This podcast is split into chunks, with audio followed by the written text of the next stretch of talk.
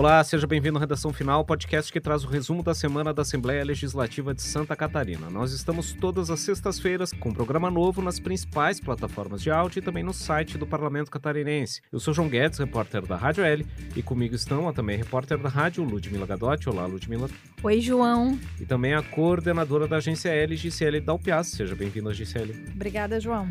Essa é a edição de número 170 do Redação Final. No primeiro bloco, falamos dos projetos de lei aprovados em plenário para reduzir a burocracia na construção civil e para isentar pessoas com deficiência do ITC-MD. Na segunda parte do programa, a aprovação da proposta para reforçar o atendimento veterinário de animais em situação de abandono. E no terceiro bloco, a iniciativa que busca agilizar o apoio do Estado a municípios atingidos por desastres naturais. Vamos em frente.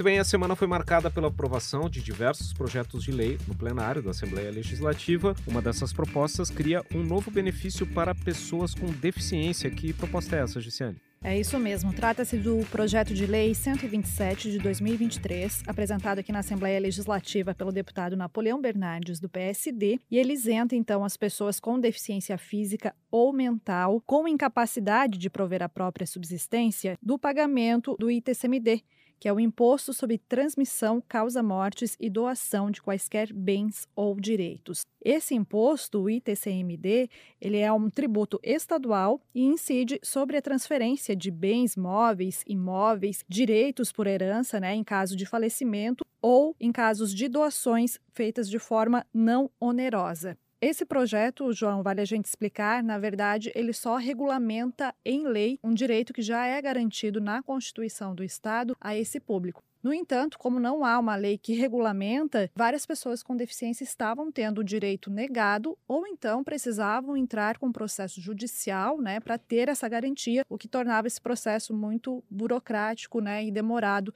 tendo em vista que a Constituição já prevê esse direito. Então, na prática, ele regulamenta em lei esse direito às pessoas com deficiência da isenção da cobrança desse imposto ITCMD, como explica o deputado Napoleão Bernardes, o autor do projeto. Vamos ouvir. A Constituição de Santa Catarina é de 1989 e desde lá a Constituição é clara: pessoas deficientes físicas ou mentais estão isentas do pagamento do ITCMD, que é um imposto de nome complicado, mas que surge no momento mais difícil da vida das pessoas, com a morte ao gerar herança, uma separação, divórcio, compartilha de bens, uma doação em vida para fazer o planejamento sucessório. E o ITCMD em Santa Catarina tem uma das alíquotas mais caras do Brasil, pode chegar a 8%.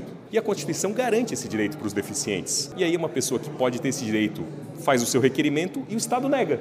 Nega dizendo que não há uma lei disciplinando esse assunto. Muito bem, esse foi o deputado Napoleão Bernardes, autor desse projeto, que coloca na legislação estadual, na legislação tributária aqui de Santa Catarina, essa garantia que já existia na Constituição da isenção do ITCMD, do chamado Imposto das Heranças, para as pessoas com deficiência aqui no Estado. Outra proposta aprovada no plenário aqui da Assembleia Legislativa nessa semana é uma que busca reduzir a burocracia na construção civil, na construção de edificações aqui em Santa Catarina, né, Ludmila? Isso mesmo, João. É o projeto de lei número 27 de 2023, de autoria do deputado Carlos Humberto, do PL. Esse texto, aprovado em plenário, altera a lei estadual que trata da prevenção e segurança contra incêndios, para retirar a exigência de atestado do Corpo de Bombeiros Militar para a emissão do alvará de construção pela Prefeitura, mantendo apenas a necessidade do documento para o habite e o alvará de funcionamento. Depois da aprovação desse projeto em plenário, a gente conversou com o autor da proposta, deputado Carlos Humberto,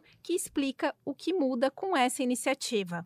É uma alteração na lei que vai permitir com que os municípios do estado de Santa Catarina, para construções de pequeno porte, possam adotar a autodeclaração, para acabar com essa burocracia que existe para aprovar uma casa, para aprovar um pequeno comércio, para aprovar uma pequena construção. A própria pessoa que faz o projeto ela mesma pode fazer um atestado protocolado na prefeitura e automaticamente você já sai com o seu alvará de construção. Então, essa alteração da legislação estadual vai permitir com que os municípios de Santa Catarina façam isso, trazendo muito mais comodidade, muito mais celeridade para o cidadão catarinense. Agora, esse projeto segue para receber a sanção do governador para virar lei estadual aqui em Santa Catarina. Muito bem, outro projeto que foi aprovado nessa semana aqui no plenário da Assembleia Legislativa é o projeto de lei número 305 de 2023, que é de autoria do governo do estado, que trata de algumas medidas previstas no Plano de Ajuste Fiscal de Santa Catarina, o PAFISC, que é um conjunto de iniciativas no sentido de promover um ajuste das contas do Poder Executivo.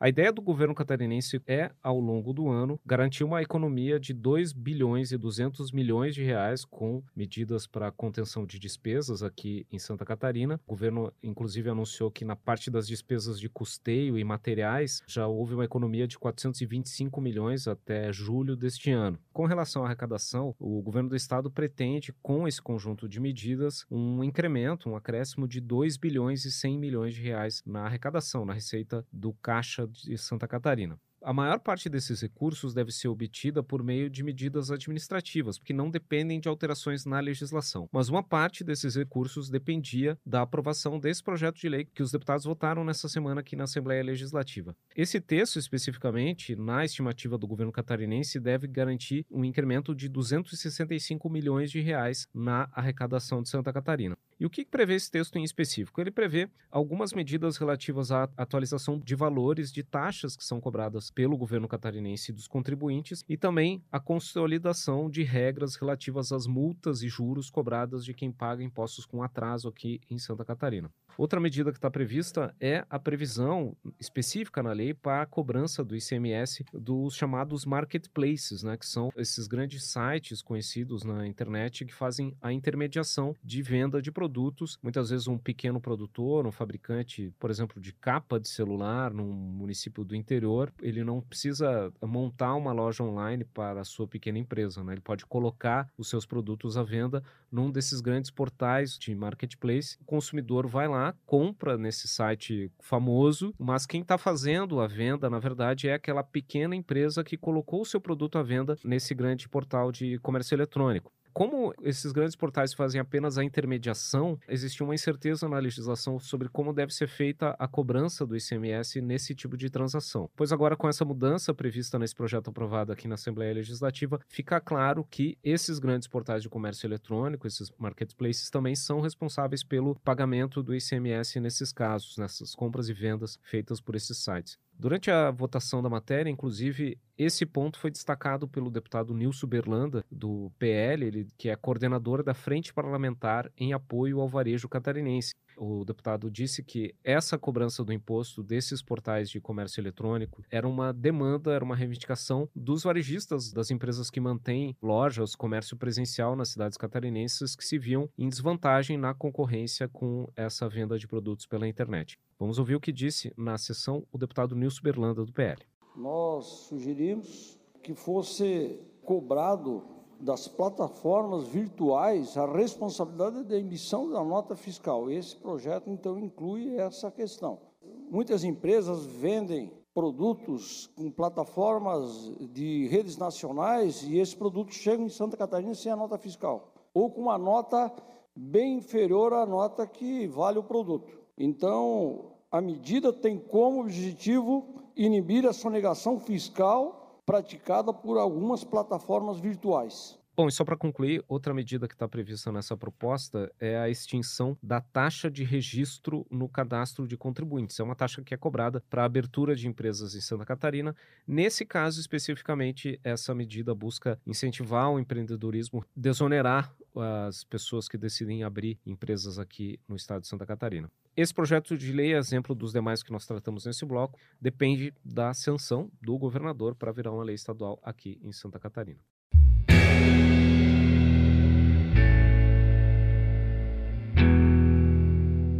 Esse foi o primeiro bloco do Redação Final. Na segunda parte do programa, a gente traz mais destaques da semana aqui no USC.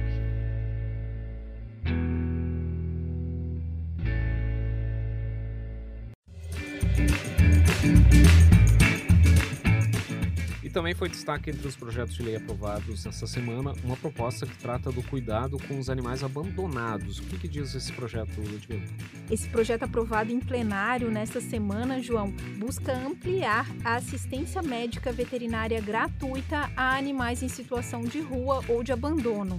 Essa iniciativa também contempla aqueles animais que estejam com tutores em vulnerabilidade social e ainda aqueles cuidados por protetores independentes, organizações não governamentais ou associações voltadas à causa. Essa proposta altera o Código Estadual de Proteção Animal para possibilitar a realização de convênios com clínicas e hospitais veterinários, tanto públicos quanto privados, para atendimento e tratamento dos animais nessas condições. O texto prevê a oferta de consultas em todas as especialidades, exames, cirurgias, internações, aplicação de vacinas e também castrações. Esse projeto é de autoria do deputado licenciado Jerry Comper, do MDB, atual secretário de Estado da Infraestrutura e Mobilidade. Bom, o texto aprovado em plenário agora segue para a sanção do governador para virar lei aqui em Santa Catarina. Muito bem, a gente também vai destacar projetos de lei que avançaram na tramitação nessa semana aqui na Assembleia Legislativa. Uma dessas propostas é o projeto de lei número 337 de 2023, de autoria da deputada Ana Campanholo, do PL, que prevê a instalação de câmeras de vídeo monitoramento nas salas de aula de ensino médio nas redes pública e privada de ensino aqui em Santa Catarina.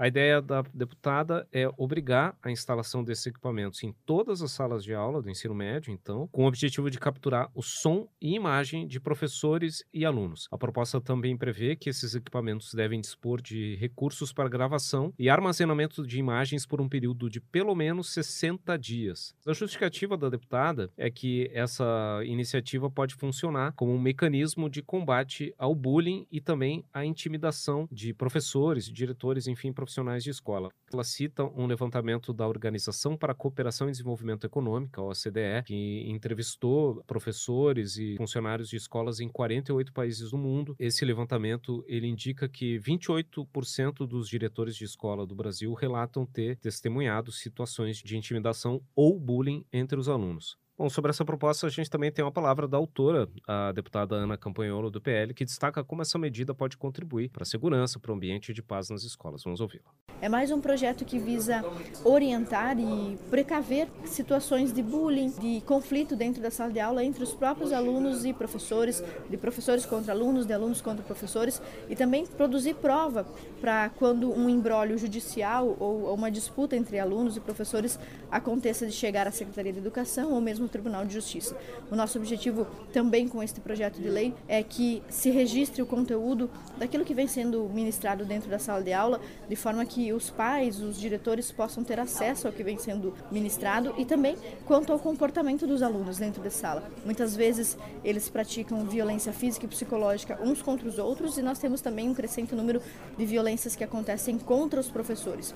E muitas vezes o professor precisa se defender e não tem provas daquilo que lhe daria guarida judicial. Essa proposta, então, foi aprovada na Comissão de Constituição e Justiça e ela segue para análise da Comissão de Finanças e Tributação aqui da Assembleia. Bom, esse projeto de lei também foi tema de uma postagem nos perfis da Assembleia Legislativa nas redes sociais. Você pode acessar o arroba Assembleia SC no Facebook e no Instagram e também dar a sua opinião sobre essa proposta que tramita aqui na Assembleia Legislativa. Lembrando que nós também somos o arroba Assembleia SC no Twitter e temos também o canal Assembleia SC no YouTube com a programação da TV da Alesc. Você também pode receber informações sobre o Parlamento de Santa Catarina no seu celular por meio do aplicativo WhatsApp. Para isso, mande a mensagem sim para o número 48999601127. E outra proposta que foi aprovada na Comissão de Constituição e Justiça nessa semana trata da possibilidade de pagamento de fianças com o PIX. É isso, Gisele? É isso mesmo, João. É um projeto de lei 257 de 2023, apresentado pelo deputado delegado Egídio do PTB e prevê então essa possibilidade do pagamento de fiança, fiança que é concedida né, pela autoridade policial ou judicial, via transferência bancária ou PIX aqui em Santa Catarina.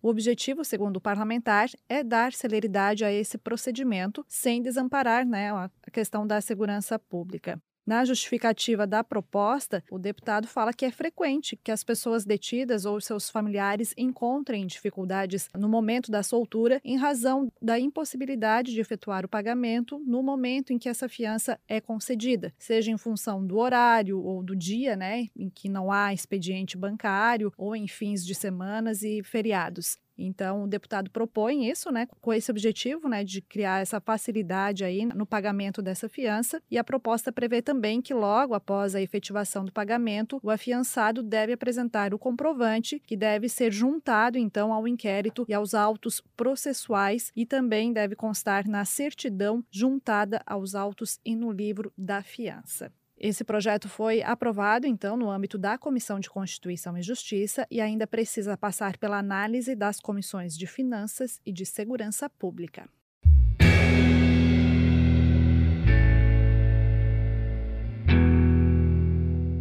Muito bem, esse foi o segundo bloco do Redação Final. Na terceira parte do programa, a gente traz mais destaques da semana aqui no Parlamento Catarinense.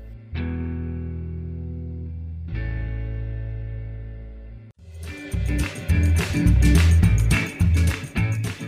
Muito bem, e as fortes chuvas nas últimas semanas em Santa Catarina intensificaram o debate na Assembleia Legislativa sobre o apoio do Estado aos municípios afetados por desastres naturais. Esse é o tema de um projeto aprovado nessa semana na Comissão de Finanças da Alesc, né, Ludmila?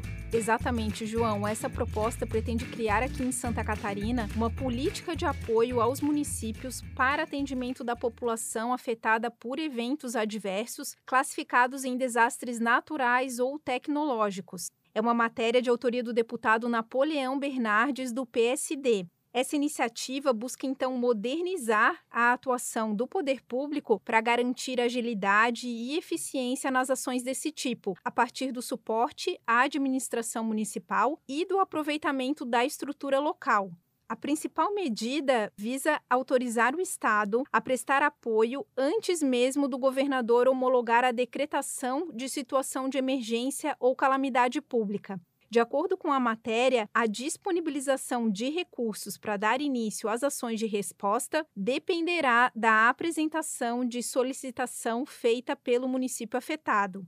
Esse texto foi aprovado, então, pela Comissão de Finanças e Tributação na forma de uma emenda substitutiva global apresentada pelo deputado suplente Zé Caramori, do PSD. Essa proposta foi construída em consenso com a FECAM, que é a Federação de Consórcios, Associações de Municípios e Municípios de Santa Catarina. A principal mudança em relação ao projeto original é a ampliação do início da contagem do prazo que o poder público terá para destinar recursos nesses casos, que passou de 24 horas para 72 horas a partir então da solicitação do município afetado. Outro ponto da emenda trata do aprimoramento da forma de repasse utilizada então para operacionalizar essa política denominada resposta imediata. A emenda considera a recente legislação criada neste ano, que trata das transferências especiais voluntárias,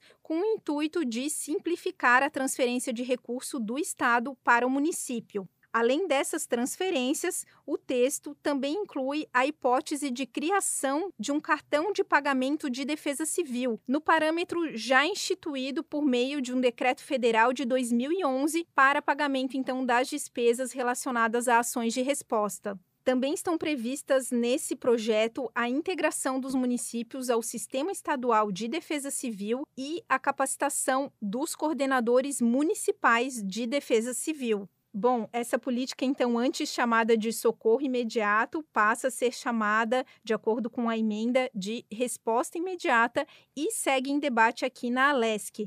A próxima comissão a analisar essa proposta é a de assuntos municipais. Bom, e outra novidade da semana aqui na Assembleia Legislativa foi a assinatura pelo Parlamento Catarinense de um convênio para a elaboração de um projeto de revitalização da Praça Tancredo Neves, no centro de Florianópolis. É um espaço que também é conhecido como Praça dos Três Poderes, que fica localizado entre o Palácio Barriga Verde, a sede da Alesc, a sede do Tribunal de Justiça e a sede do Tribunal de Contas do Estado. A intenção dessa iniciativa é construir nesse local um estacionamento, uma área de lazer arborizada e iluminada e também uma estrutura para espetáculos ao ar livre, lanchonete e cafeteria. Além da Assembleia Legislativa, fazem parte desse convênio o Tribunal de Justiça, o Tribunal de Contas do Estado, o Governo do Estado e a Prefeitura de Florianópolis. Esse acordo prevê que a Assembleia Legislativa, o Tribunal de Contas e o Tribunal de Justiça devem fazer cada um uma devolução de 15 milhões de reais das suas economias de recursos para o governo do estado, que por sua vez deve destinar esses recursos para que a prefeitura de Florianópolis conduza a execução do projeto dessas obras na Praça Tancredo Neves. Cada um desses poderes, então, deve repassar 15 milhões de reais, 15 milhões da Assembleia, 15 milhões do Tribunal de Justiça, 15 milhões do Tribunal de Contas, somando, então, 45 milhões de reais que o governo do estado deve encaminhar para a prefeitura da capital de Santa Catarina. Depois da assinatura desse convênio, que foi na quarta-feira, dia 25, a gente conversou com o presidente em exercício da Assembleia Legislativa, o deputado Maurício Scudilar, do PL, que destacou justamente a importância de se revitalizar esse espaço que é tão representativo, inclusive da história aqui da capital catarinense. Vamos ouvi-lo no interior, quando alguém vinha falar, quando o delegado geral de um local que não estava sendo bem aproveitado ou que estava sendo utilizado por elementos da criminalidade, eu sempre disse, esse local tem que ser iluminado, criado oportunidade, banco, recreação, levar a família a participar. Esse novo equipamento vai permitir ações sociais, culturais, vai desenvolver, vai dar vida ao centro de Florianópolis. Bom, esse acordo prevê, então, a liberação de 45 milhões de reais para essa obra, mas no primeiríssimo momento vão ser repassados 3 milhões e 300 mil reais para a Prefeitura de Florianópolis realizar a contratação da empresa que vai elaborar o projeto básico de arquitetura e urbanismo, né, que seria o primeiro passo dessa obra. Bom, e outra novidade da semana foi a confirmação da Alesc como finalista do prêmio Unali Assembleia Cidadã, é isso, Gisele? É isso mesmo, João. A Assembleia Legislativa aqui de Santa Catarina é finalista da quarta edição do Prêmio Assembleia Cidadã, prêmio esse que é realizado pela Unali, a União Nacional dos Legisladores e Legislativos Estaduais, e que promove, então, há quatro anos essa premiação que envolve as assembleias legislativas de todo o país. O Parlamento Catarinense é finalista, então, na categoria Atendimento ao Cidadão, com o Comitê de Operações Integradas de Segurança Escolar, o CONSEG Escolar. Só para a gente contextualizar sobre esse projeto, né? O Consegue ele foi criado a partir de uma mobilização da Assembleia Legislativa logo após o caso de uma invasão a uma creche no município de Blumenau, no Vale do Itajaí, com a morte de cinco crianças, né? Então, na época, o parlamento catarinense criou esse comitê, que é integrado por mais de 30 entidades, e desde então, esse grupo vem promovendo reuniões periódicas, realizando audiências públicas com a comunidade, missões internacionais, com o objetivo de elaborar e entregar para a população um projeto global né, de promoção da cidadania e da cultura da paz nas escolas. Então, esse projeto está finalista nesse prêmio da Unali e os ganhadores serão escolhidos pelos participantes que vão estar na 26ª Conferência Nacional da Unali, que acontece nos dias 8, 9 e 10 de novembro em Fortaleza. Importante esse reconhecimento, né, tendo em vista que além de troféu, o projeto vencedor também recebe o valor de 20 mil reais para investir nesse projeto. Então, nós estamos aí na torcida para que a Assembleia Legislativa mais uma vez seja vencedora. Lembrando que no ano passado o Parlamento Catarinense recebeu a premiação na categoria de projetos especiais por meio do programa Antonieta de Barros, que é o programa de estágios aqui com adolescentes de famílias de baixa renda.